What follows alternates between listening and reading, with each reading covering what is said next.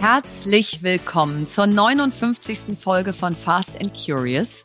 Mit leicht rauchiger Stimme sprechen wir heute bei Fast and Curious im Catch-up über mein Update von letzter Woche, einen spannenden Trip nach Rumänien, Leas Altersmilde und ihren Lerneifer. Und im Deep Dive geht es um Company Building über Social Media mit der einzigartigen Franziska von Hardenberg. Bei meine Gründerfrage beantworten wir die Frage, wie man einen Mentor oder eine Mentorin findet. Und das letzte Wort hat heute Lea. Jetzt kommt Werbung. Heute möchten wir euch Instafo vorstellen. Und Instafo ist eine Jobplattform für den Tech- und Sales-Bereich. Und Instafo ist nicht irgendeine Recruiting-Plattform. Sie zählt mit 4,8 Sternen im Netz zu den am besten bewerteten Recruiting-Plattformen und wurde auch bereits zweimal als OMR Reviews Category Leader ausgezeichnet. Und da wisst ihr ja, wie viele da mitmachen und abstimmen und kommentieren, damit man da in dieser Kategorie gewinnt. Und dank Instafo besetzen Unternehmen auch besonders schwierige und seniorige Tech- und Sales-Stellen in unter 25 Tagen. Und die Plattform ist im Marktvergleich dreimal effektiver, was die Quote von Bewerbung zu Einstellung angeht. Und ich weiß, wie schwer es ist, genau diese Profile zu finden. Und durch das automatische Matchmaking mit über 150.000 qualifizierten Talentprofilen spart man sich das eigene Sourcing und Aussortieren von unpassenden Bewerbungen. Und der Abgleich mit den Talenten geht über die reinen Hard Skills hinaus, denn Instafo berücksichtigt auch Branchenerfahrung, Gehaltswunsch, Location, sprachliche Skills und vieles mehr. Und passende Talente bewerben sich zwar bereits innerhalb der ersten 48 Stunden bei euch, euch. Ihr könnt jedoch auch vorselektierte Talente mit einem Klick zum Chatten einladen. Und über diesen wird der tatsächliche Fit in fünf Minuten geklärt, statt erst im zweiten Interview. Und die Plattform funktioniert sowohl für große Unternehmen wie HelloFresh oder RTL, wie auch für Startups wie Deploy oder Aerocom, die sich damit auch sehr erfolgreich gezeigt haben. Wenn ihr auch gerade eine Vakanz im Sales- oder Tech-Bereich habt, dann zögert nicht und geht auf instafo.com slash fnc instafo, i-n-s-t-a-f-f-o.com slash fnc und über unseren Linktree spart ihr nämlich 500 Euro auf die erste Besetzung. Also auf geht's, den Link findet ihr wie immer auch nochmal in unserem Linktree. Werbung Ende. Ketchup. Diese Ruhe hier, Lea, nach der Woche, letzte Woche. Genießt du sie? Ach, es ist so schön. Es ist wie am Strand sitzen. Keiner möchte was von dir. Also ich sitze im Büro, aber es ist so ruhig. Meine Apple Watch ermahnt mich nicht mehr alle drei Minuten, dass der Lautstärkepegel zu hoch ist und ich muss auch wenig senden diese Woche. Also ich habe das Gefühl, ich darf auch mal wieder so in mich gehen und neue Gedanken fassen. Also Schöner Sie fragt sich so die ganze Zeit, lebst du noch? Herrchen, lebst du noch?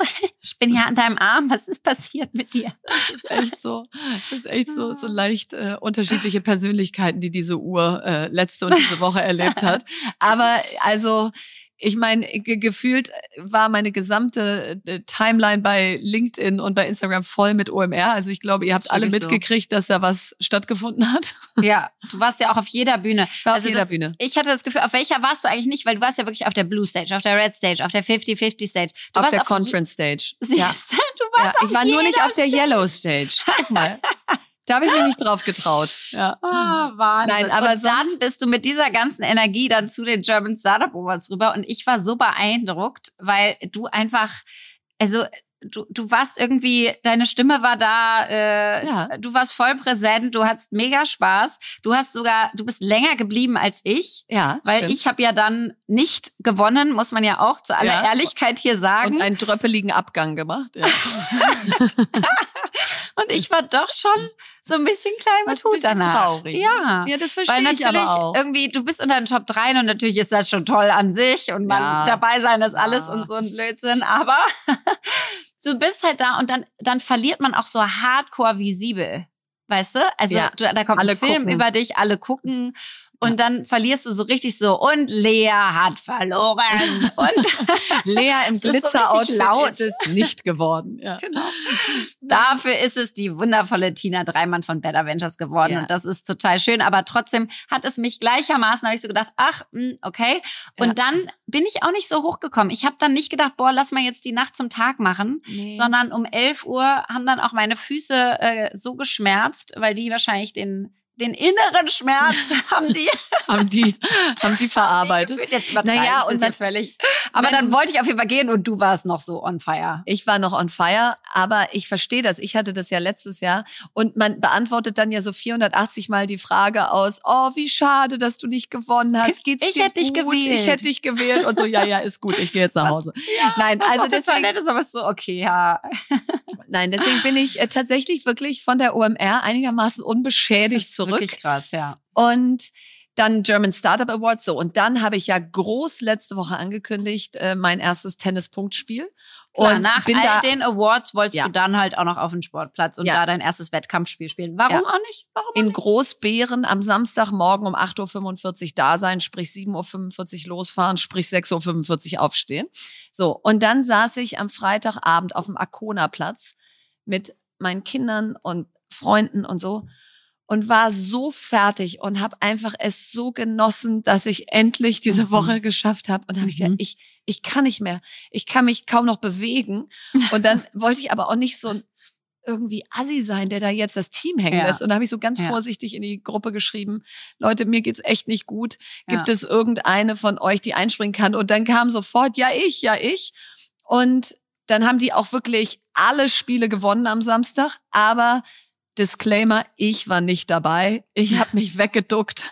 Ich habe hier groß angekündigt, dass ich ga- ganz groß auftrumpfe und ich bin noch nicht mal hingegangen. Verena, ich bin so glücklich, dass du das erzählst, weil manchmal denkt man bei deinem Leben, es ist nicht menschenmöglich. Es kann nicht sein, dass sie das alles hintereinander packt. Und ich will gar nicht, du sollst so hochfliegen, wie du nur irgends kannst und so Mhm. bunt sein und alles gleichzeitig können. Und ich finde das so eine Inspiration. Ich will da unbedingt gar nichts von nehmen. Ich finde das ganz schön.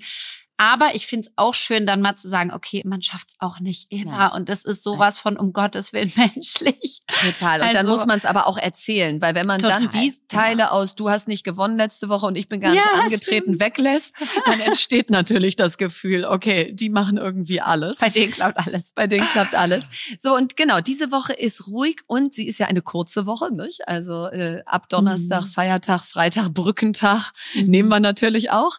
Und äh, fliegen mit unseren Kindern nach Rumänien, denn dort sind unsere Freunde gerade Botschafter von Oh, Rumänien. wow. Und das müssen wir ausnutzen, ja, weil äh, so toll Bukarest zu erleben, das kriegen wir Mhm. nie wieder. Die laden auch die dortige Startup-Szene dann zum Abendessen ein. Also ich äh, verspreche mir davon auch so einen Mini-Trip wie Estland, dass man so Mhm. neue Erkenntnisse über Land und Leute bekommt.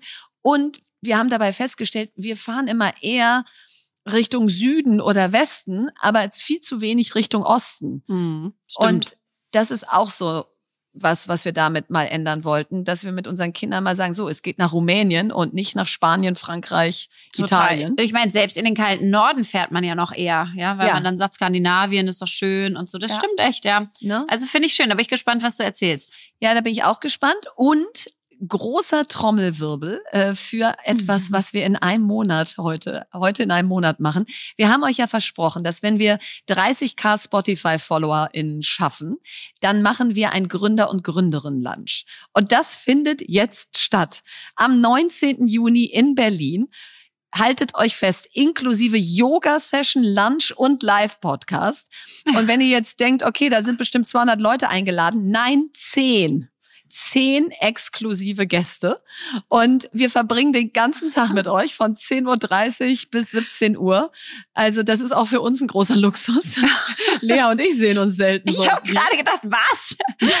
so lang? Ich dachte, wir machen wirklich Lunch Nein. und Yoga und die es ist, Aufnahme. nein, es ist ein ganzer Oh, Tag. ja, ja.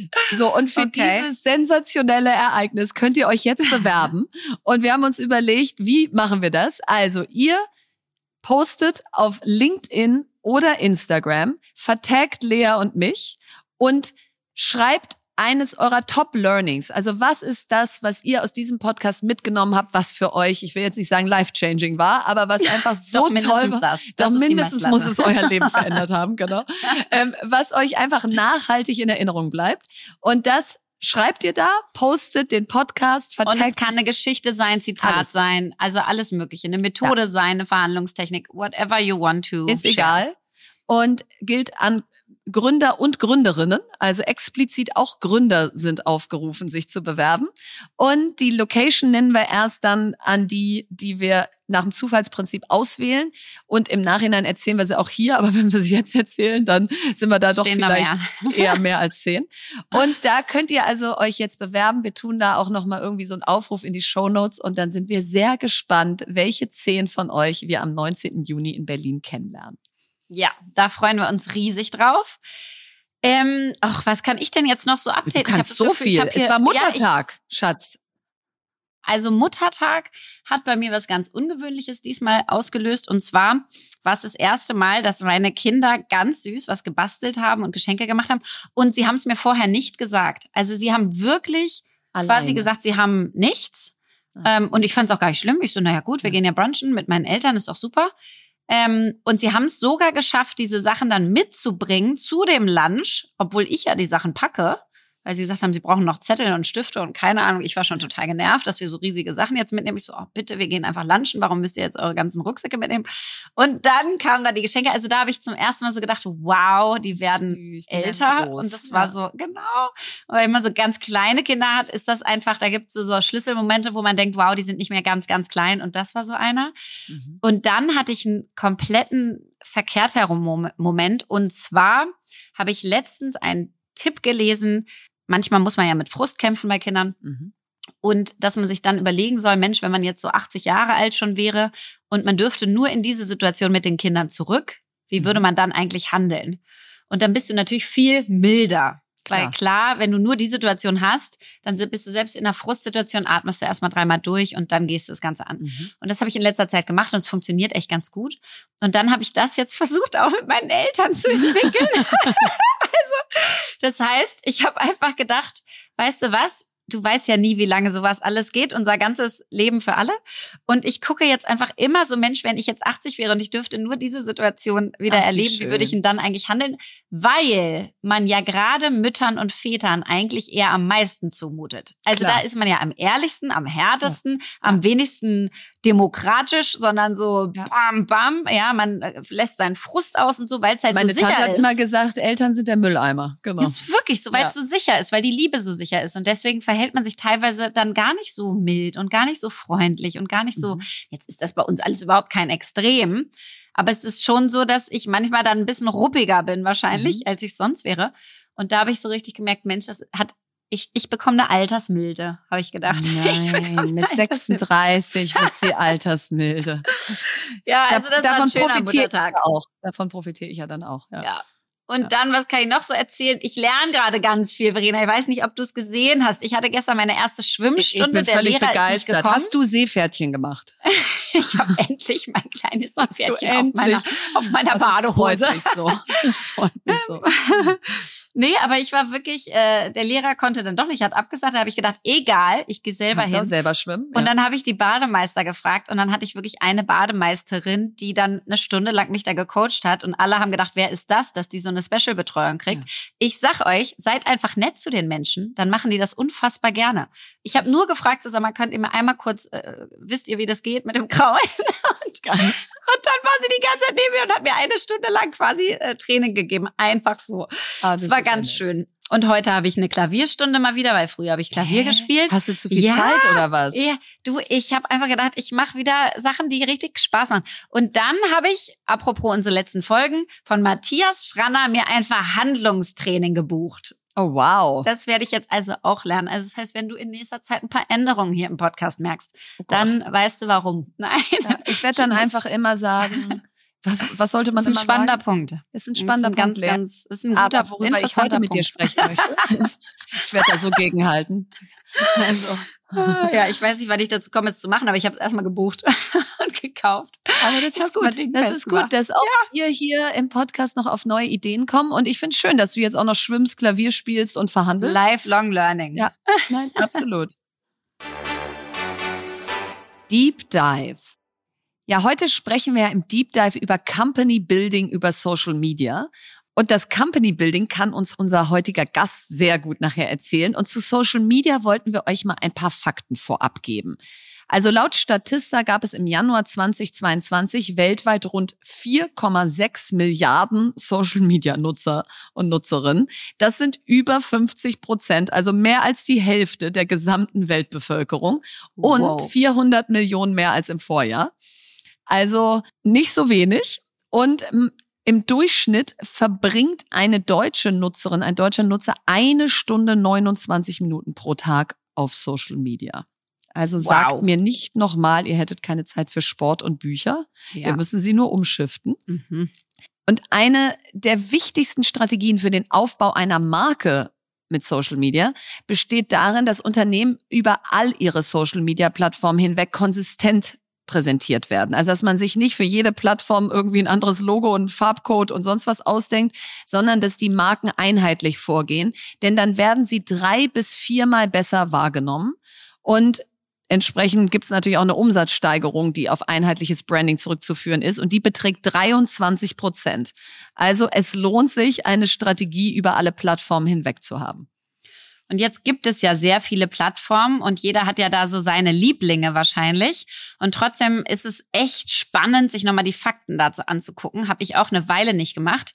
Was wirklich faszinierend ist, dass mit Werbung auf YouTube kann man 70 Millionen Deutsche erreichen. Also, also fast alle. YouTube-Werbung im Januar 2023 konnte man 91,5 Prozent der gesamten deutschen Internetnutzer Wahnsinn. erreichen. Das ist ja unglaublich. Also YouTube erstmal. Ich bin da nicht. Genau, ich bin da auch nicht, aber ich konsumiere es schon. Ich gucke mir da äh, sehr viele so auch so Dokus nee, und solche Sachen an. Ja. Ich schon. Deswegen, also das habe ich total unterschätzt. Ich auch. Dann über Meta könnt ihr 27,5 Millionen Menschen erreichen. Also vor allen Dingen da jetzt gerade, das war die Zahl für Instagram. Und Instagram schrumpft derzeit aber. Also letztes Jahr zu diesem Jahr hat Instagram acht Prozent abgenommen in der Werbewirksamkeit.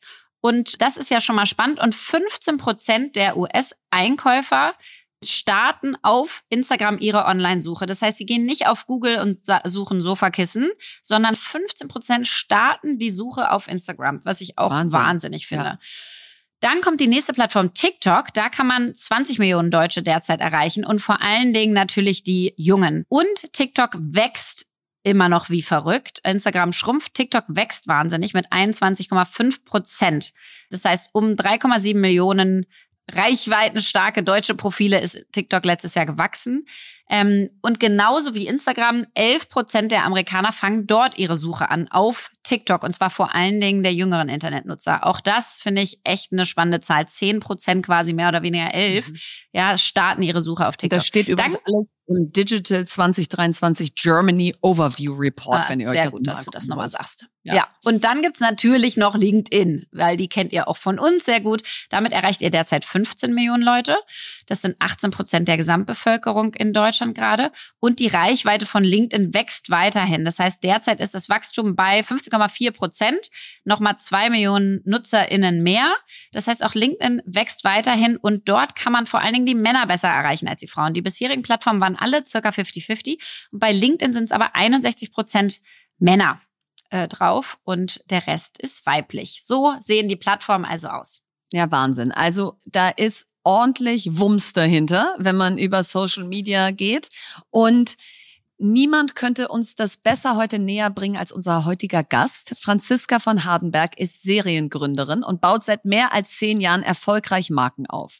Durch Social Media hat Franzi es geschafft, mit täglichem Storytelling eine digitale Community in eine analoge Bewegung zu überführen, die loyal, kaufkräftig und einzigartig ist. Zum Markenuniversum von Franzi von Hardenberg gehören unter anderem The Sis Bliss, ein hochwertiges Label für Echtgoldschmuck, Bliss Bank Capital, ein Edelmetall-Recycling-Unternehmen und das Bergheim Berlin ein digitales Bautagebuch der Kernsanierung ihres 30er Jahre Hanghauses in Berlin. Also ein buntes Portfolio. Und Franzi ist außerdem seit 2021 Beiratsmitglied bei Baby One und wurde 2022 als Unternehmerin des Jahres vom Verband der Familienunternehmer ausgezeichnet. Liebe Franzi, herzlich willkommen bei Fast and Curious. Vielen lieben Dank. Ich freue mich Juhu. so bei euch zu sein. Wahnsinn. Äh, größter Fan der ersten ah. Stunde. Oh. Und jetzt äh, bin ich bei euch. Kann es kaum fassen. Live ich wollte dabei. das so total professionell machen, aber ich freue mich wie toll. ich habe eben schon mein Mikro rausgerissen von lauter Freude. also es geht so schön. mir genauso. Es geht mir genauso. Äh, so schön, wirklich. Schön euch zu sehen. Oh. Sehr gut. Franzi, ich habe ja eben schon in der Anmoderation gesagt, dass du dir da ein Mehrmarkenimperium aufgebaut hast. Und die Eingangsfrage ist mal, was haben deine unternehmerischen Tätigkeiten gemeinsam? Also welche, welcher rote Faden sozusagen zieht sich dadurch? Also ich glaube, der rote Faden ist die Message, dass durch die Power von Communities heute eigentlich alles möglich ist. Und das habe ich vielleicht ein bisschen früher erkannt als andere. Also schon 2017, ihr wisst, das habe ich mit Instagram angefangen, als das Story Feature mhm. eingeführt wurde in Deutschland. Und habe ja dann damals äh, nach meiner Zeit bei Bloomy Days erstmal Beratung gemacht und war bei großen Unternehmen und hatte irgendwie das Gefühl, dass schon mit meinen 500 Followern, die ich damals hatte, also es war wirklich eine kleine Community, ich damit mhm. irgendwie echt was bewegen konnte, wahnsinnig viel Feedback bekommen habe, die sehr engagiert waren und hatte irgendwie das Gefühl, das könnte mehr sein als eine reine Social-Media-Plattform, wie es Facebook zum Beispiel mhm. ist, also ein reines Freundesnetzwerk. Und habe dann das auch immer wieder versucht. Bei der Beratung ging es um so digitale Transformation, verschiedene Projekte und habe das immer wieder angebracht, dass ich glaube, dass wir das mit integrieren sollten in alle zukünftigen Marketingüberlegungen und bin da auf ziemlich viel Widerstand gestoßen. Mhm. Von denen, ich habe heute fleißig schon gehört, von den ewig gestrigen, ja? Sehr gut. Sehr gut. Listen and learn. Und niemand hat so wirklich an die Power von Social Media geglaubt und an, an die Power von Communities. Und dann habe ich damals ja eigentlich nur zugehört und habe gehört, was meine Community sich dann von mir wünscht. Und die haben mich immer wieder gefragt nach meinen Ketten, woher die sind, ähm, ob, ob ich da irgendwie einen Link schicken könnte. Und dann habe ich gedacht, es macht doch jetzt viel mehr Sinn, eigentlich gemeinsam mit der Community ein Unternehmen aufzubauen und zu zeigen, wie mhm. Gründertum eigentlich funktioniert und dass man gar nicht unbedingt eine GmbH gründen muss, sondern ich habe erstmal ein Einzelunternehmen mhm. gegründet, ich habe das Logo in InDesign gebaut, also ganz einfach angefangen und habe die aber so bei every step of the way mitgenommen mhm. und habe dann eben einfach gesagt, ich äh, baue einen kleinen Etsy-Shop, habe da fünf Produkte reingelegt, habe meinem Goldspieler in Hamburg Bescheid gesagt, wo ich die Ketten habe anfertigen lassen, dass ich ihm vielleicht ein paar Bestellungen schicken würde. Und dann ist da was passiert, was ich bis heute kaum begreifen kann, weil ich habe schon am ersten Tag fast 30.000 Euro Umsatz gemacht. Und das hat einfach gezeigt, wie viel Möglichkeiten auch in einer aktiven Community stecken. Und ich hatte damit eigentlich den Case für meine Beratung, weil das ist alles, was ich beweisen wollte. Und ich wollte mhm. das anhand eines Realszenarios beweisen. Hast du selber gebaut, den Case. Ja. Und dann hat das aber irgendwie nicht aufgehört. Und so kam es mhm. eigentlich dazu. Und was ich ganz interessant finde, jetzt auch nochmal in Vorbereitung auf das Gespräch, habe ich mich noch mal so ein bisschen stärker mit Community auseinandergesetzt und ich weiß gar nicht, ob ihr es wusstet, dass jeder zweite Bundesbürgerin, also jeder jeder zweite sozusagen in Deutschland, ist Mitglied eines Vereins. Das heißt, dieses Streben nach Community, nach Zusammengehörigkeit mhm. ist gar keine Erfindung ja. von Marketing-Experten, sondern ein ganz ureigener Instinkt, ein ureigener Trieb, dass wir uns alle wünschen, wo dazuzugehören. Mhm. Und ich glaube einfach, das findet digital neues Zuhause da kann ich so mitgehen. Ich glaube, dieses Zugehörigkeitsthema, das ist in Deutschland zum Beispiel oder in Berlin ist das Vereinswesen ja relativ mittelmäßig noch ausgeprägt. Und das fehlt wirklich. Also man merkt richtig, wie diese Vereinskultur fehlt und dieses zu einem Club zugehören und die Kinder gehen dahin morgens und fühlen sich da irgendwie als Teil dessen. Und da hast du völlig recht, dass man das wahrscheinlich dann im Internet noch mehr sucht und findet ich hatte das Gefühl, du hast es ja gerade so beschrieben, die Leute haben gefragt, wo deine Ketten herkommen und so. Das heißt, es war ja unfassbar authentisch. Und das ist es ja bis heute, dass man wirklich, du versuchst nicht irgendwie Autos zu verkaufen, sondern sozusagen, das waren Sachen, die hat man an dir gesehen, die, die hat man mit dir assoziiert. Da hat man sich eh schon immer gefragt, wie macht die das ganze Stacking? Ja, was ich bis heute nicht richtig verstehe. das Stacking der Ringe. Das heißt, wie wichtig glaubst du denn ist das, dass, dass dieses Thema auch so wahnsinnig authentisch deins ist? Und kann man das dann transferieren auf den Umbau eines alten Hauses und auf das Recycling von Echtgold, was man noch zu Hause hat? Also wie sehr ist diese Authentizität übertragbar dann auf die anderen Firmen, die du auch hast? Also ich glaube, den Beweis trete ich gerade an, dass es übertragbar ist, weil ich glaube, solange das, was man tut, authentisch ist, finden es die Leute auch spannend und haben Lust, dem zu folgen und da mitzugehen. Und es ist genau wie du sagst, und so wähle ich ja auch seit Jahren meine Kooperationspartner aus, meine Kollaborationspartner, mich nicht verleiten zu lassen von vielleicht Möglichkeiten, mehr Geld zu verdienen oder etwas zu tun, wo ich eigentlich das Gefühl habe, dass es nicht in diesen Kosmos passt, sondern ich muss 100 mhm. Prozent dahinter stehen. Und das frage ich mich ähm, in, in jeder Hinsicht, weil es bei mir sozusagen alles einander bedingt. Also ich kann nur auf allen Ebenen authentisch sein, weil sonst könnte ich das auch gar nicht über so viele Kanäle hinweg aufrechterhalten, mhm. wenn es sozusagen unehrlich wäre oder ich Wenn das immer wieder dran erinnern müsstest. Ja. Genau, oder ich jetzt sagen würde, ich mache jetzt den Hausumbau in einer ganz schlechten Qualität und so huschi huschi mhm. und nicht wirklich gut, weil das sozusagen sich ja auch wieder auf andere Teile meines Unternehmertums ja negativ auswirken würde. Deswegen muss mein Qualitätsanspruch in jeder mhm. Ebene immer der höchste sein. Und ich glaube, das ist auch vielleicht eines der Erfolgsgeheimnisse, warum der Kanal auch so conversion stark ist, weil die Menschen das wissen, dass mein Qualitätsanspruch so ist. Und wenn ich dann zum Beispiel mal mit einer Marke kooperiere und die mal einer mhm. Community vorstelle, dann wissen sie, sie können es eigentlich blind kaufen. Und ich glaube, das ja. ist so ein bisschen das Geheimnis.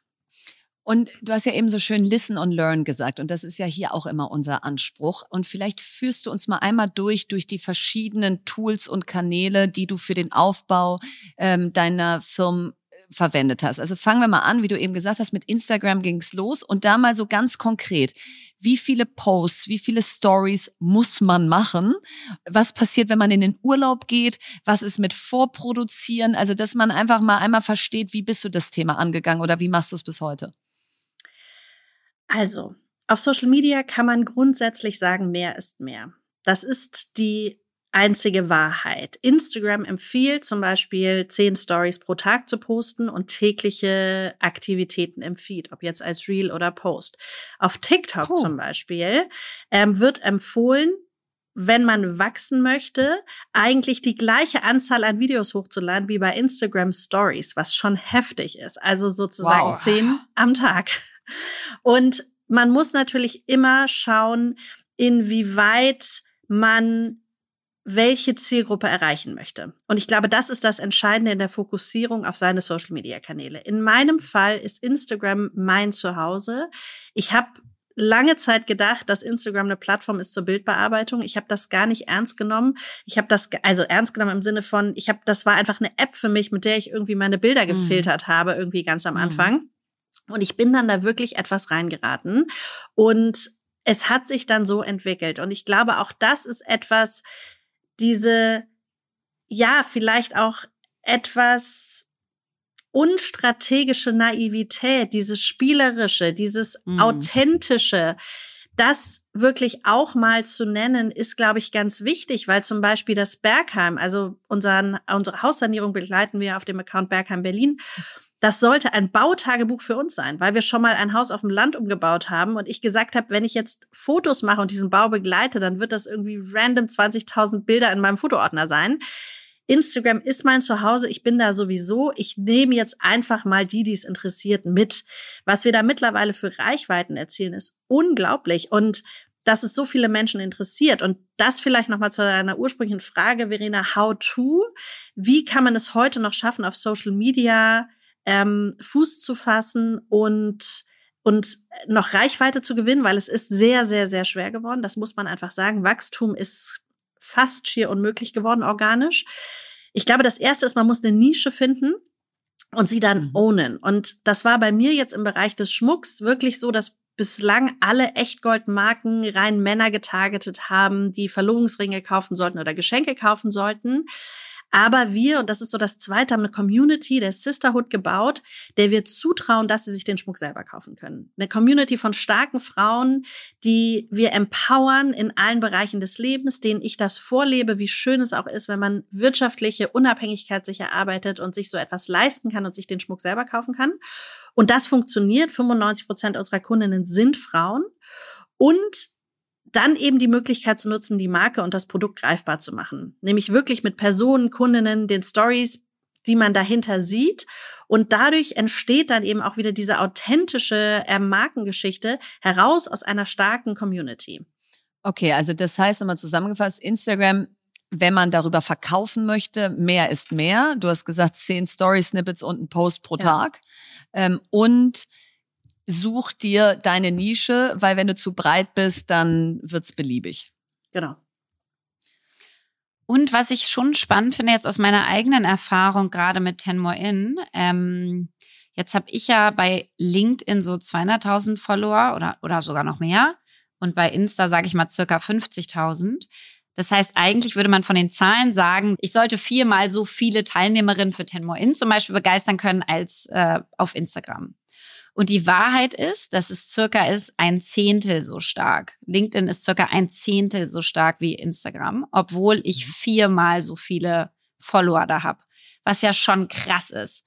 Also, was ich nochmal echt gemerkt habe, ist auch, die Plattformen funktionieren alle so stark nach ihren eigenen Regeln. Ein LinkedIn ist fast eher wie eine Zeitung, die du liest, wie, weiß ich mhm. nicht, ja, ein, ein, Handelsblatt. Und da kaufst du aber auch nicht sofort. Und ja. äh, ein Instagram ist halt viel näher, viel bildlicher, viel, du hast viel mehr so dieses Gefühl von Freundschaft ähm, und von, ich kenne Absolut. diese Person, ich baue Vertrauen auf, als du das jetzt bei, bei LinkedIn hast. Also das fand ich schon ein Wahnsinns-Learning jetzt nochmal, wie, wie wichtig und wie stark Instagram eigentlich ist. Und da mal zu diesem Teil, sage ich mal, Nähe und Freundschaft.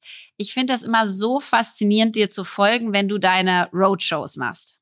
Also du bist ja nicht nur auf Instagram, sondern du holst ja die Community auch dann offline ab und bist dann da einmal durch Deutschland unterwegs und bist, glaube ich, eine Woche dann irgendwie vor Ort. Ähm, wie wichtig ist es denn neben diesem dauerhaften Dasein, ein Post am Tag, Stories am Tag und so weiter, das auch wirklich in die reale Welt zu übertragen? Essentiell entscheidend.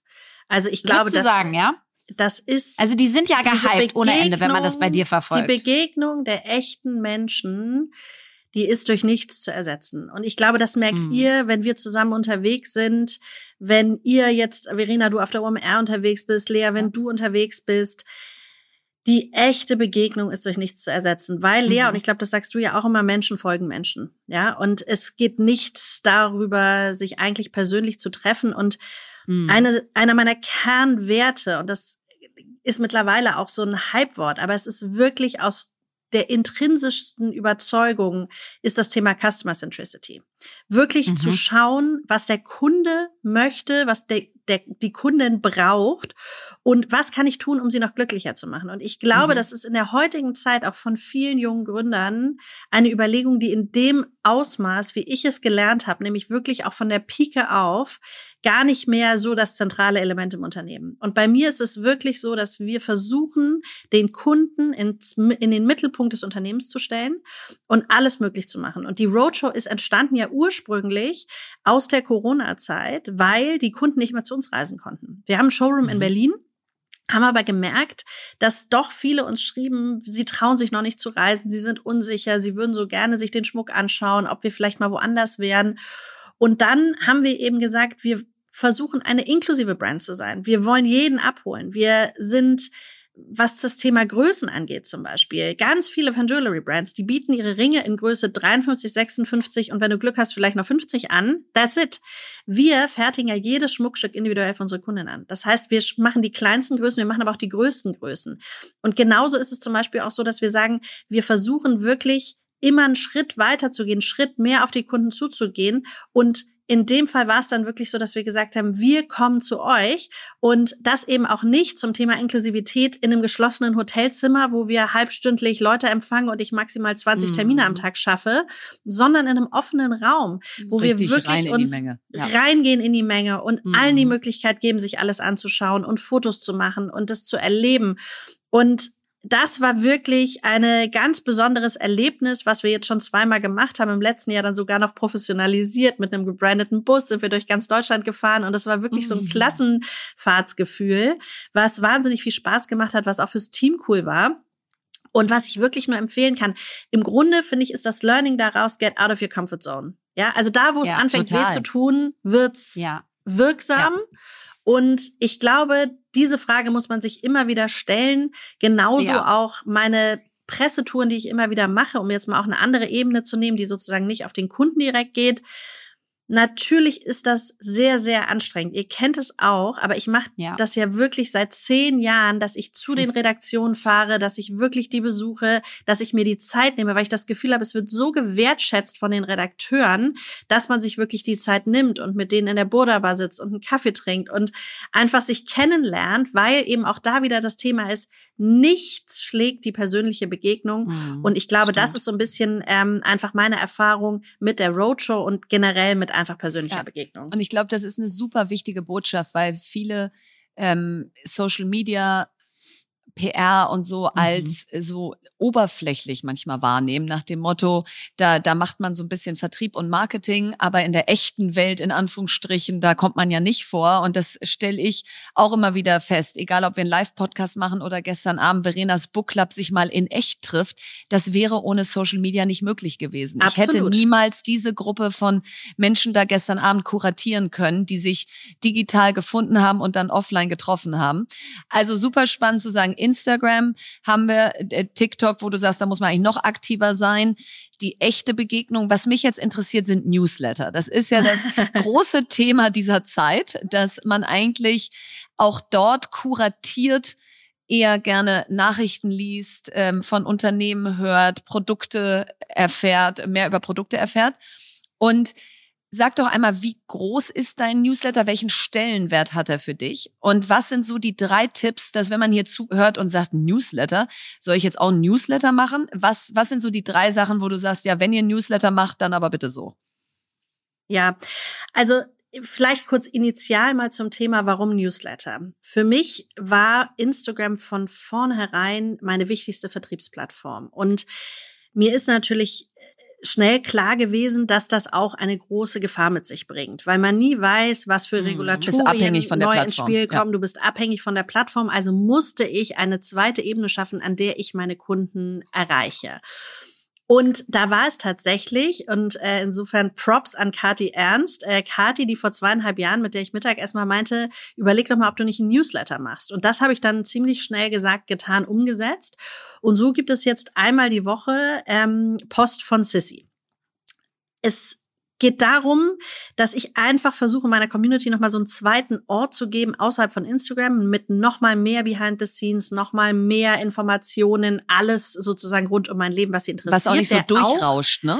Weil das einfach und, im Postfach liegt. Genau, und der auch sozusagen produktrelated ist, aber grundsätzlich ähm, ja einfach noch mal ein zweites Tool ist der Erreichbarkeit, der auch wirklich gelesen wird. Also mein Ziel ist wirklich, und das war meine Idee, Samstagmorgens, wenn ähm, ja meine Community aufsteht, dass sie irgendwie den schon im Postfach haben und dann einfach mal so durchscrollen, was sozusagen die Woche bei mir los war.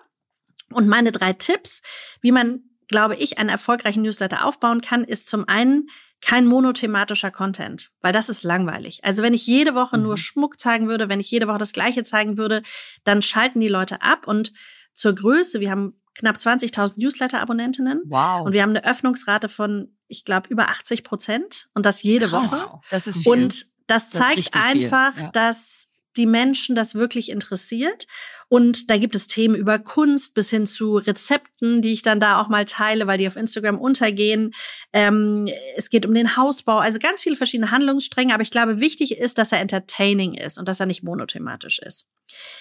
Der zweite Hack, den ich euch mitgeben kann, ist das Thema Exklusivität.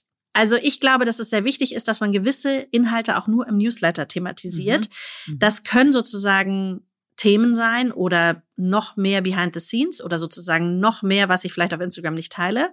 Das kann aber auch ein Sales Push sein, dass es zum Beispiel gewisse Goodies in Aktion auch nur im Newsletter gibt. Dazu komme ja. ich gleich nochmal. Und dann ist sehr, sehr wichtig, dass man feste Timings und Formate hat. Dass man mhm. wirklich der Community einen festen Rahmen gibt, dass dieser Newsletter jeden Samstag kommt um 5.30 Uhr. Und ich sage euch, ich habe viele kommen und gehen sehen, die das kopiert haben, das Modell, die das gemacht haben. Und ich glaube, wir sind jetzt schon bei Newsletter 125 oder so. Und nicht durchhalten. Consistency ja. is key is in King allem, was du queen. tust. Und ja. das muss man wirklich einfach sagen, egal bei was, was man tut bei Social Media, ob das TikTok ist, ob das Instagram ist, ja. die Konsistenz ist so entscheidend, weil das wiederum zum Thema Authentizität, wenn die mhm. Community sich auf dich verlassen kann, dann kannst du dich auch auf sie verlassen. Total. Und zu dem Thema sozusagen vielleicht noch mal einen Insight. Wir nutzen den Newsletter mittlerweile wirklich als Saleshebel. Und zwar insbesondere bei unseren Drops. Wir sind ja ein Unternehmen, was sozusagen im Kernsortiment Echtgoldschmuck fertigt. Und wir machen aber dazu auch regelmäßig Drops, die nennen wir es aus unserer Non-Food-Kategorie, weil es kein Schmuck ist. Und das ist ja unter anderem kennt ihr auch unsere Hairwear. Und den letzten The Hair Drop habe ich hier die drin für alle Podcast-Hörerinnen, die das jetzt nicht sehen können. Ja. Genau und äh, sind natürlich die besten Haarspangen der Welt und natürlich. wir droppen viermal im Jahr in der Limited äh, Edition. Und den letzten Hairwear Drop haben wir über den Newsletter in 22 Minuten ausverkauft. 3000 Haarklammern, sämtlicher Content, den wir vorbereitet hatten, hat es nicht mal auf die Website geschafft. Was natürlich einfach zum einen den positiven Effekt hat, dass wir so schnell ausverkauft sind, super. Mhm. Aber zum anderen ist es natürlich für mich ein unglaublich guter Conversion-Hebel in die Newsletter rein. Das heißt eben wirklich mhm. zu sagen, du musst dabei sein, damit du nichts verpasst.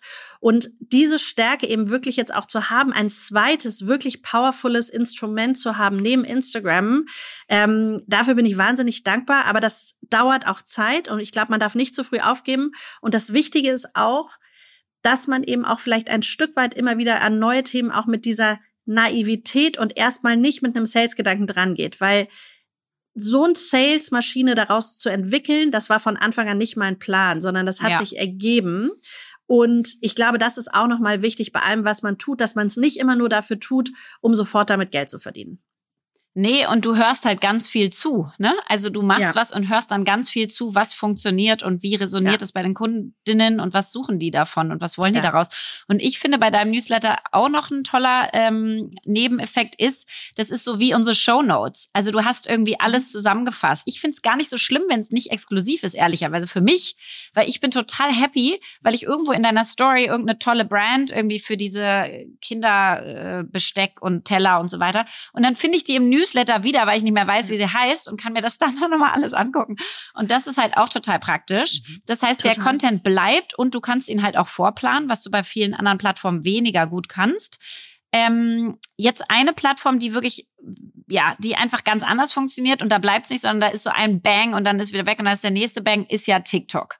Wie sehr fokussierst du dich denn auf TikTok. Wie sehr kann man da wirklich Conversions erzielen? Das ist ja auch eine jüngere Zielgruppe. Weiß ich jetzt gar nicht, ob die schon die Gelder haben für Echtgoldschmuck dann und das wirklich machen. Also was ist dein Ziel bei TikTok? Ja, also die, die grundsätzliche Frage, glaube ich, bei, bei TikTok oder bei generell allen neuen Medien, die wir sehen und allen Möglichkeiten, die da sind, ist immer nicht, wie viel ist zu viel, sondern wen willst du erreichen? Und das mhm. ist, glaube ich, erstmal die ganz grundlegende Zielsetzung, die man sich da, der, die Frage, die man sich stellen muss. Jede Plattform erreicht andere Menschen und für uns ist momentan Instagram die primäre Plattform. Wir werden jetzt ja. auch immer stärker Pinterest aufbauen, weil auch das ist etwas zum Beispiel, wenn mhm. du nach Verlobungsringen suchst du nicht auf Google, weil da kommt nur Total. Mist. Das sind die ganzen Shopping-Ergebnisse nicht schön. Wir ja. müssen aber sozusagen ganz verstärktes Pinterest aufbauen, weil alle unsere Schmuckstücke sozusagen permanent in sämtlichen Suchrankings bei Pinterest auftauchen müssen, weil wir diese sehr schön ja eher editorialigen Bilder haben. Und deswegen ist Pinterest im Moment ein Fokusthema. Wir werden aber auch TikTok machen, weil ich selbst sehr stark an die Plattform glaube. Alle Seid ihr da Zahlen, schon? Wir sind da schon. Mhm. Alle Zahlen wirklich bahnbrechend dafür sprechen. Mhm. Und auch die Zielgruppe, und ich finde, das hat man zu Corona gesehen, mit der Plattform älter wird. Und das darf man nicht Mhm. unterschätzen. Und ich glaube, das ist etwas, was man Instagram auch lange unterstellt hat. Das ist viel zu jung und das Stimmt, machen wir ja. jetzt nicht. Und ich habe es echt gemerkt zu Corona. Zeiten, da ist TikTok explodiert und da war die Zielgruppe viel, viel älter, als sie im Durchschnitt ist. Und was eben bei TikTok wirklich bahnbrechend ist, ist der Algorithmus. Und ich sehe das zum Beispiel im Vergleich, ähm, wenn Jasper sein TikTok aufmacht, mein Mann, oder wenn ich mein TikTok aufmache, bei mir ist es ganz viel zum Beispiel so Kochvideos und Content. Also das heißt, auch in Asien wird TikTok unglaublich viel für educational purposes genutzt, Mhm. ja. Also Oder für Bücher. ähm, die Leute Book Talk, lernen, suchen, lassen genau sich ähm, Bücherzusammenfassungen anzeigen, alles Mögliche. Es wird tatsächlich fast schon so genutzt wie Google, dass du nach Hashtags suchst und dir da die Videos Mhm. anzeigen lässt oder YouTube. Und mein Feed ist ein komplett anderer als Jaspers, wo es die ganze Zeit nur um Bau-DIYs geht und wie baue ich Einbauschränke und ähm, und das finde ich so unglaublich, weil sozusagen ich das Gefühl habe, es öffnet noch mal eine viel größere Welt als Instagram, die ja immer eine gewisse Mhm. Bubble ist, weil ich entscheide, wen ich folge und diese Inhalte sehe ich. Natürlich in Mhm. gewisser Weise auch durch den Algorithmus noch mal kuratiert, aber deswegen glaube ich sehr an TikTok und ähm, es ist ein Thema, was wir uns auf jeden Fall für die Brands anschauen werden. Ich glaube, dass es auch fürs Bergheim zum Beispiel super relevant ist. Ich persönlich werde mit großer Wahrscheinlichkeit nicht anfangen, da jetzt Tänze nachzutanzen. Und das kann ich euch sagen, aus welchem Grund das der Fall ist. Ich liebe es, meine Community mit eigenen Inhalten zu unterhalten. Ich liebe es, mir Geschichten auszudenken, meine Story festzuhalten, sozusagen mir selbst etwas auszudenken, ähm, wie eine Story irgendwie vielleicht cool sein könnte, wie es lustig ist, was ich teilen möchte. Und das ist sozusagen in meinen Augen bei Instagram der große Unterschied. TikTok ist eine Nachahmerplattform. Das heißt, da geht es eigentlich darum, wer kann den Trend am besten nachahmen. Mhm. Und Instagram ist eine Vorreiterplattform. Und ich sehe mich persönlich eher und fühle mich wohler in der Form von Instagram, in dem ich sozusagen meine Inhalte definieren kann. Mhm. Und bei TikTok ist es sozusagen ein anderes Game, was aber nicht wertend ist, sondern es kann auch an ganz vielen Stellen muss einfach zu einem sein. passen. Ja, Genau. also genau. Also ich, ich habe mich ja aktiv dagegen entschieden, weil ich werde einfach nicht authentisch. Ähm, Und ich glaube, das ist aber auch nochmal eine Riesendifferenzierung. Geht man mit einer Marke da drauf oder als Person? Und, und ich glaube, für Marken gibt es gar keinen Weg vorbei an TikTok, vor allen Dingen nicht, wenn man die jüngere Zielgruppe erreichen möchte. Jetzt hast du mit The Sis Bliss, Bliss Bank Capital und Bergheim ja schon drei Brands über Social Media aufgebaut oder Unternehmen. Kommen da noch mehr? Und wie viele Unternehmen oder Brands kann eine Person erfolgreich bespielen? Also Lea hat das ja anfangs schon mal gesagt aus äh, was oder ich habe gefragt, was ist der rote Faden und du, du hast gesagt, nein, man muss authentisch sein, aber irgendwann ist ja der Tag auch mal voll. Also was was kommt da noch von dir?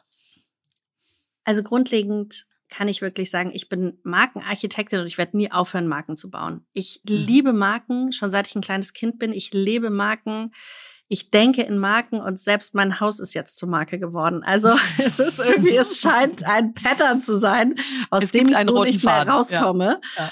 Und insofern glaube ich, das ist mit Sicherheit ähm, erst der Anfang. Und so fühlt es sich für mich auch an. Und es macht mir einfach unglaublich viel Spaß. Und ich bin total froh und dankbar, dass ich ja auch seit zwei Jahren bin ich jetzt im äh, Expertinnenbeirat von Baby One, wo wir an der ersten Eigenmarke jetzt gearbeitet haben, Elsa und Emil.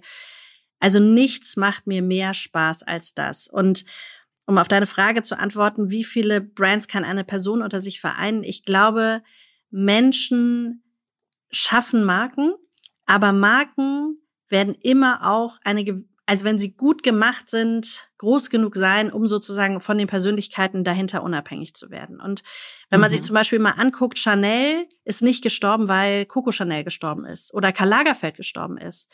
Gucci war jahrelang dominiert vom Hauptdesigner Alessandro Miche ähm, Michele heißt er, glaube ich. Ne? Ja, der ist ähm, auch nicht mehr da seit letztem Jahr und trotzdem lebt Gucci als Marke weiter. Und insofern glaube ich, dass diese Einschätzung, dass Personenmarken nicht auch ohne die Person existieren können, ab einem gewissen Punkt nicht mehr stimmt. Ich glaube, am Anfang ist es ganz, ganz essentiell, aber wenn man sich das Markenuniversum jetzt anschaut, dann ist zusammenfassend es definitiv so, dass bei The Sis Bliss ich es jetzt nach fünf Jahren geschafft habe, dass die Marke unabhängig von mir funktioniert. Wir haben auf dem mhm. The Sisbliss Instagram-Account fast so viele Follower wie ich auf meinem privaten. Und es ist wirklich unabhängig von meiner Performance auf Instagram. Das war nicht immer so. Am Anfang war es wirklich so stark mit mir verwoben. Wenn ich in Urlaub gefahren bin, dann habe ich keinen Umsatz mehr gemacht im Online-Shop, weil meine Community gesagt hat, du bist ja jetzt im Urlaub, wir wollen dich ja nicht stören ja mit Arbeit. Ja. Und ich konnte mich natürlich keine Sekunde entspannen, weil ich gesehen habe, dass der Online-Shop brach liegt und dachte, oh Gott, das ist alles am Ende. Wir bestellen jetzt nicht, sagen, nicht, dass du die Pakete packen musst, anstatt genau, ans zu Genau, liegen. genau. Und das ist natürlich rührend, aber da sieht man mal, wie stark das verwoben ist. Und da muss ich sagen, war es mein ja, Ziel, Wahnsinn. innerhalb von fünf Jahren an den Punkt zu kommen, dass es unabhängig ist. Und das ist jetzt unabhängig. Bei Bliss mhm. Bank Capital ist die Marke schon von vornherein unabhängig von mir gebaut, als synergetisches Schwesterunternehmen zu The Sysbliss. Das ist sozusagen mhm. ähm, die Korrelation, aber die ist sozusagen unabhängig von mir. Und beim Bergheim ist es jetzt auch ganz stark ähm, eben mein Mann Jasper, der auch ähm, mit im Bild ist, Videos macht und ähm, wir beiden das eben auch zusammen machen als Team. Und ich glaube, da muss man wirklich sagen, auch wenn Gründerinnen vielleicht, die zuhören, dass oft von Investoren vorgeworfen wird, dass sie zu stark mit ihrer Marke verbunden sind, dass es eine Gefahr sein könnte. Also das wurde mir auch bei Bloomy Days damals fünf Jahre lang gesagt, dass mhm. es keine Chance gibt, dass diese Marke überlebt ohne mich, dass es keine Chance auf einen Exit gibt, dass es keine Chance gibt, dass ich irgendwie, dass diese Marke eben weiter besteht. Und am Ende des Tages muss man sagen, hat es der größte der Branche gekauft, nämlich Fleurop und führt es zum ersten Mal seit 100 Jahren eine Zweitmarke und führt es bis heute erfolgreich weiter. Und das beweist, finde ich, noch einmal mehr, dass das möglich ist. Und ich glaube, davon darf man sich nicht aufhalten lassen. Und es ist am Anfang, musst du es halt ziehen, also am Anfang bist du Zugpferd und das ja. ist auch deine Rolle. Das musst ja. du auch nutzen, ja. Das ist das, was ja. man mit reingibt. Und dann irgendwann musst du es halt schaffen, dass dich die Marke auch zieht und dass du dann auch irgendwann ein bisschen weiter weggehen kannst von der Marke. Aber am Absolut. Anfang bist du halt da drin. Und jetzt mal die letzte Frage. Also Jetzt kommen von dir noch ganz viele Chanels und Louis Vuittons und so weiter. Also ich freue mich da auf das riesen Imperium. Ähm, und äh, Trotzdem würde mich interessieren, was ist denn deine Vision? Ist irgendwann der Verkauf geplant? Sagst du, Mensch, ich bin Familienunternehmerin, ich halte das und entwickle das weiter? Also, was ist deine Vision mit all diesen Unternehmungen, die du jetzt so erfolgreich gestartet hast? Also, ihr wisst, mein Herz schlägt für Familienunternehmen. Das ist meine große Passion und Leidenschaft, immer wieder Unternehmen zu sehen, die von langer Hand familiengeführt sind, treibt mir wirklich, und das ist, ist kein, kein Witz, immer wieder die Tränen in die Augen. Ich kann einfach dieses Unternehmertum spüren bei den Menschen in jeder Pore. Ich war jetzt gerade bei Miele ähm, oder auch ähm, bei anderen. Das ist wirklich das, was mich so sehr antreibt, die Werte von Langfristigkeit über Innovationskraft und Werteverständnis sind genau per Definition das, was mich motiviert.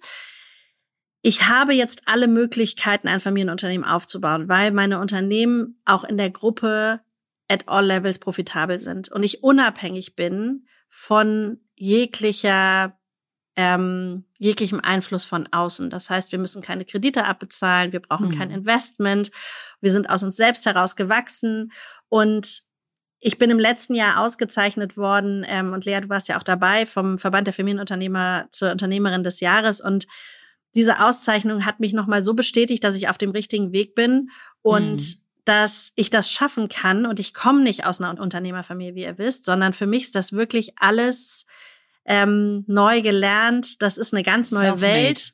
Ja. Und insofern muss man sagen, ist das natürlich meine größte Motivation, etwas zu schaffen, was bleibt. Und wie auch immer das irgendwann aussehen wird, ähm, in welcher Konstellation, das wird man sehen. Aber aktuell bin ich einfach unglaublich dankbar über die Situation, selbst entscheiden zu können und wirklich auch als Unternehmerin im Driver Seat zu sitzen, unabhängige Entscheidungen treffen zu können. Und dafür habe ich jetzt zehn Jahre gebraucht, aber ähm, jetzt ist es soweit und diese Möglichkeiten jetzt zu haben, entscheiden zu können, das ähm, ja ist einfach was was ganz Besonderes. Sehr schön. Ich wollte gerade sagen Happy End, aber eigentlich ist ja Happy Beginnings, weil du hast gesagt, es geht ja gerade erst los. Ja. Und das finde ich sehr schön. Ich bin neulich auch gefragt worden, wie ich mein aktuelles Kapitel in meinem Leben überschreiben würde. Habe ich auch gesagt, Aufbruch. Ja. Ja. Also Ja. insofern, ich glaube, das eint uns alle drei. Fertig ist es nie und uns fällt immer das nächste ein. Und wir wünschen dir von Herzen viel Erfolg bei allem, was da Vielen kommt. Dank. Wir werden das eng begleiten. Ja, und das wir hoffe ich. freuen uns, wir freuen uns sehr, dass du heute da warst. Vielen Dank. Vielen lieben Vielen Dank, Dank. ihr Lieben. Tschüss. Jetzt kommt Werbung. Ja, heute möchten wir euch Sage vorstellen und das ist ein global führender Anbieter für cloudbasierte HR-Software, der sich darauf spezialisiert hat, KMUs dabei zu helfen, ihre Geschäftsprozesse zu vereinfachen und zu automatisieren. Und ich als Gründerin, aber viele von euch äh, Geschäftsführer, Führungskräfte kennen das, kann das total nachempfinden, weil wir wollen natürlich unsere Mitarbeiter wir wollen tolle Leute einstellen, wir wollen sie dann befähigen, einen super Job machen zu können. Und das alles braucht aber viel Bürokratie und viel administrativen Aufwand und Arbeit. Also zum Beispiel das ganze Bewerbermanagement, dass man sich ordentlich meldet, dass man weiß, wie viele Menschen sich auf welche Jobs beworben haben, wo die gerade in dem ganzen Bewerbungsprozess stehen. Dann das Thema Reisekosten mit unseren ganzen Mitarbeitern. Wir hatten gerade eine riesen Feedback-Cycle in unserem Unternehmen. Auch das muss nachgehalten werden. Die Daten müssen irgendwo hinterlegt werden, sodass ich da wieder darauf zugreifen kann. Also wir haben ganz, ganz viele HR-Herausforderungen, ja, die einfach so eine, so eine Führung eines Unternehmens mit sich bringen. Und da kann man sich Hilfe holen durch HR-Software. Jetzt hat das Unternehmen eine neue Studie, HR-Trends, die Zukunft der Personalarbeit herausgebracht, für die sie über 1000 Personalverantwortliche in KMUs befragt haben. Und die Befragten haben mitgeteilt, was sie nachts wach hält, woran sie arbeiten, was für Technologien wie KI sie einsetzen und wie sie über die Zukunft von HR denken. Um da mal ein paar Insights mit euch zu teilen. 98 Prozent der Befragten macht ihre Arbeit Spaß, denn sie sind in den HR-Bereich gegangen, um etwas zu bewirken. Also das ist doch schon mal richtig schön. Allerdings hat die Studie auch ergeben, dass sich aktuell 87 Prozent der HR-Teams gestresst fühlen und 78 Prozent der HR-Führungskräfte glauben, dass der Einsatz von KI bei HR-Aufgaben ihnen in Zukunft viel Zeit ersparen wird. Das hilft also sicherlich auch dabei, dass sich die HR-Teams weniger gestresst fühlen. So, und wenn ihr jetzt neugierig geworden seid und weitere Insights aus der Studie haben möchtet, dann ladet euch die Studie kostenfrei auf www.sage.de slash HR und Sage wird geschrieben S-A-G-E, also auf sage.de slash HR herunter und alle Infos findet ihr wie immer auch nochmal im Linktree in unseren Shownotes. Werbung Ende. Meine Gründerfrage. Ja, heute wollen wir uns äh, die Gründerfrage von Stefanie angucken und die hat uns gefragt, wie sie die beste, die, die beste nicht, die passende Mentorin findet. Allerbeste. Aber wahrscheinlich auch die beste. Es wäre ja schon schön, die beste Ja. zu finden. Nein, sie hat gefragt, wie finde ich die passende Mentorin, ob wir da Tipps haben. Und bisher sagte sie, hat sie sozusagen automatisch die richtigen Menschen getroffen und hat sich aber gefragt, Mensch, geht das auch anders? Geht das vielleicht ein bisschen gezielter? Ähm, und wie mache ich das eigentlich? Und wir haben da auch in diesem Podcast schon drüber gesprochen. Aber ehrlicherweise, diese Themen sind ja nie auserzählt. Nee. Das sind ja Lebensthemen. Und wir bekommen diese Frage, würdest du meine. Mentorin sein? Auf jeden Fall täglich. Ja. Mehrmals Und täglich. Verena, ja. du sagst doch dann auch wahrscheinlich immer ja. Gern. Ich sag in- natürlich Jeden immer Tag. ja. Ich verbringe meinen gesamten Tag mit Mentee-Gesprächen. Nein, ähm, nein, ich sage tatsächlich nicht immer ja, äh, weil das ist nicht zu leisten. Ja, also ja. so so sehr ich, wenn eine tolle Frau, toller Mann Ja. vor mir steht und diese Frage stellt, So, ja. ja, natürlich. Man denkt sofort, ich will dich Mhm. reinholen in mein Ja. Leben, aber man muss sich halt auch vor sich selbst schützen.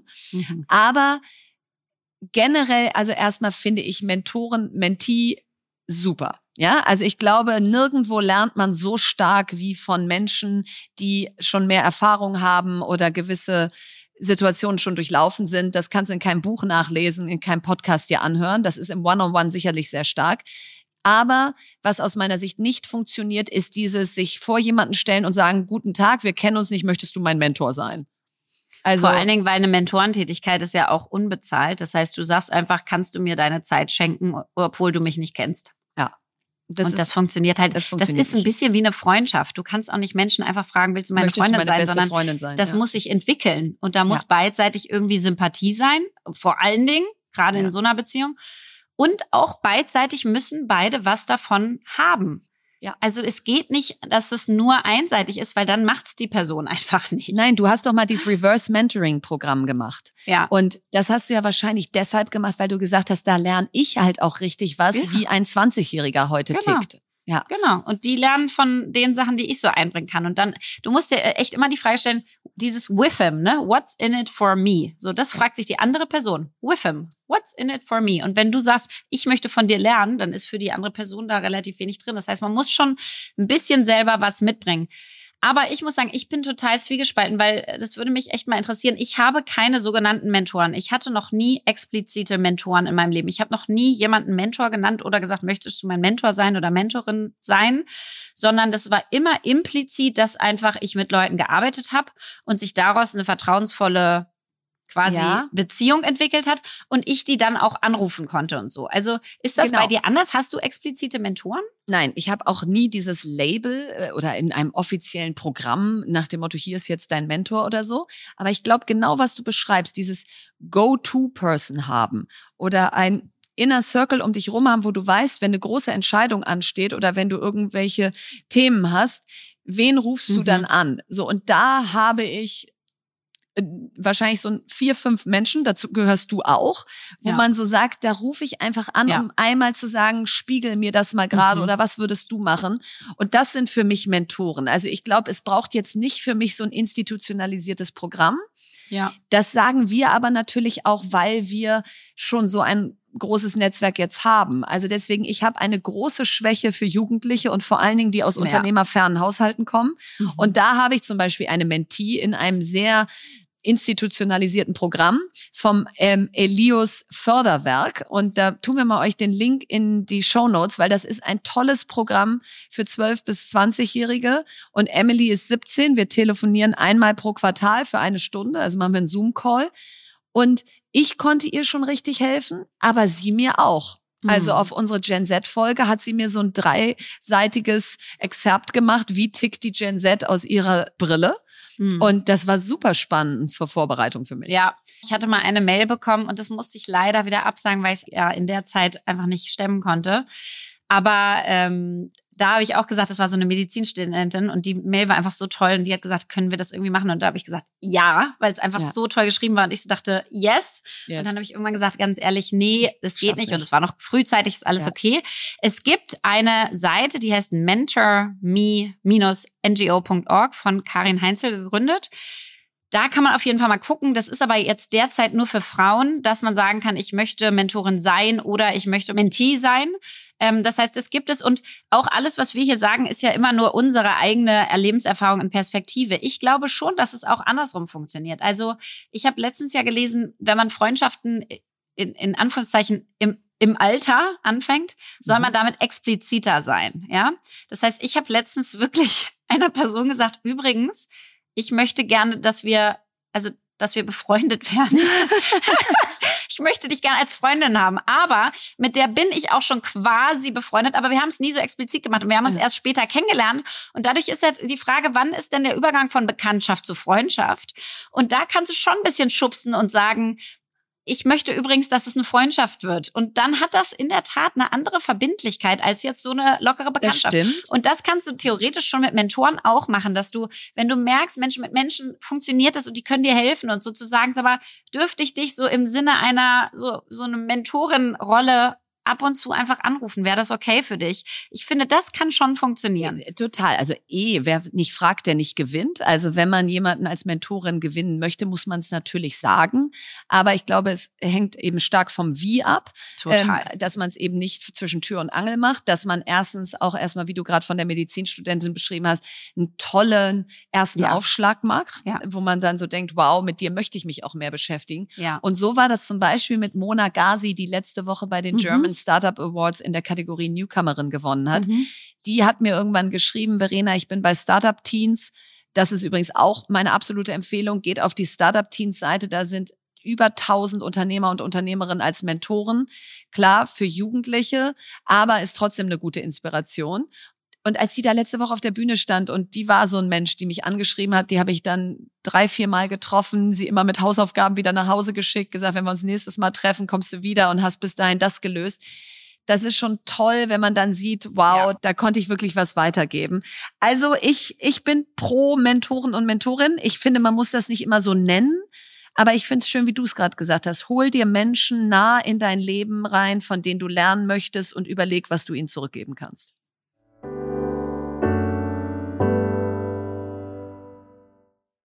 Ja, das war sie schon wieder, die Folge. Und ich habe ehrlicherweise gedacht, Mensch, ich kenne da ja alles schon. Und mhm. es ging mir gar nicht so. Ich habe richtig viel gelernt. Sowohl von unseren Fakten habe ich mhm. total viel gelernt, als auch von Franzi. Und ich muss sagen, eine Sache, die ich bewundere wirklich, dass Franzi ist nicht nur Customer Centricity, sondern die macht wirklich Customer Obsession. Mhm. Ich hatte mal so eine Kette, hat mir eine Freundin aus Ibiza mitgebracht mit so einem L dran und sie guckt die an und sagt so, Lea, das ist aber ja kein Echtgold, was da dran ist, ne? Das wird vergilbt und so war es auch schon. Mhm. Ähm, soll ich dir da mal eine neue Kette dran machen? Und ich so, ja. Und jetzt habe ich so eine richtig schöne, dünne, so filigrane Goldkette da dran an diesem L und es ist eine ganz wertige Kette geworden, obwohl es so ein Mitbringsel-Souvenir war. Und an der Kette verdient die fast gar nichts. Das ist für sie völlig irrelevant. Aber sie lebt das so sehr, ja. dass sie sozusagen das erste Mal, wenn sie mich sieht bei meinem Geburtstag, sagt, übrigens, deine Kette, soll ich da mal was anderes dran machen? Und dann kümmert die sich darum und dann bringt die es dir wieder mit und dann sagt die, übrigens, die Kette musst du so und so pflegen. Ich habe dir auch noch das Pflegeprodukt reingepackt. Und das ist nicht für Instagram, nicht für draußen, sondern komplett ernst gemeint. Und ich finde, das ist was, was wir gar nicht mehr so oft sehen. Mhm. Unternehmer, die wirklich eine Obsession für ihre Kunden haben und das einfach ohne sozusagen die ganze Zeit durchzurechnen, ja. so leben, weil es weil es ihnen so wichtig ist, weil sie es so richtig finden, das ordentlich zu machen. Und das ist was, wo ich jedes Mal wieder bei ihr denke, auch wie du die Pakete bekommst, ähm, mit diesem ganzen Konfetti drin und so. Das ist wirklich, da ist so viel Herz drin und das spürt man und das hält sich auch. Ja. Also das finde ich echt genau. ein Learning. Und ich glaube, das, also mein Learning, also das alles, was du sagst und dieses Konsistenz und Durchhaltekraft. Ja. Also dass du, wenn du was anfängst, ob es ein Newsletter ist, ja. ähm, so dass du erstmal am Anfang ist das immer schwer. Da folgen dir dann 300 und du schreibst aber genauso lang an dem Newsletter, wo 300 dir folgen, wie an dem, wo dir 20.000 folgen. Ja.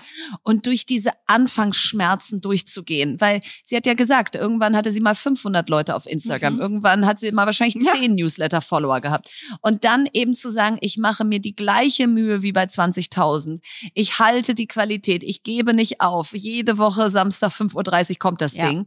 Das ist am Ende so von nix kommt nix. Ja, also es ist zum Teil harte Arbeit. Du hast zum Teil keine Shortcuts. Du kannst nicht sagen, okay, kann ich diese Stufe nicht überspringen oder puh, so eine Roadshow, wo ich die jetzt alle treffe, nervig. Sondern mhm. ich glaube, wenn du Dinge durchhältst und sie dann in der Qualität und Leidenschaft ähm, verkörperst, mhm. dann sind sie erfolgreich. Und jetzt hast du, Lea, das letzte Wort. Von Jay Bear. Activate your fans. Don't just collect them like baseball cards.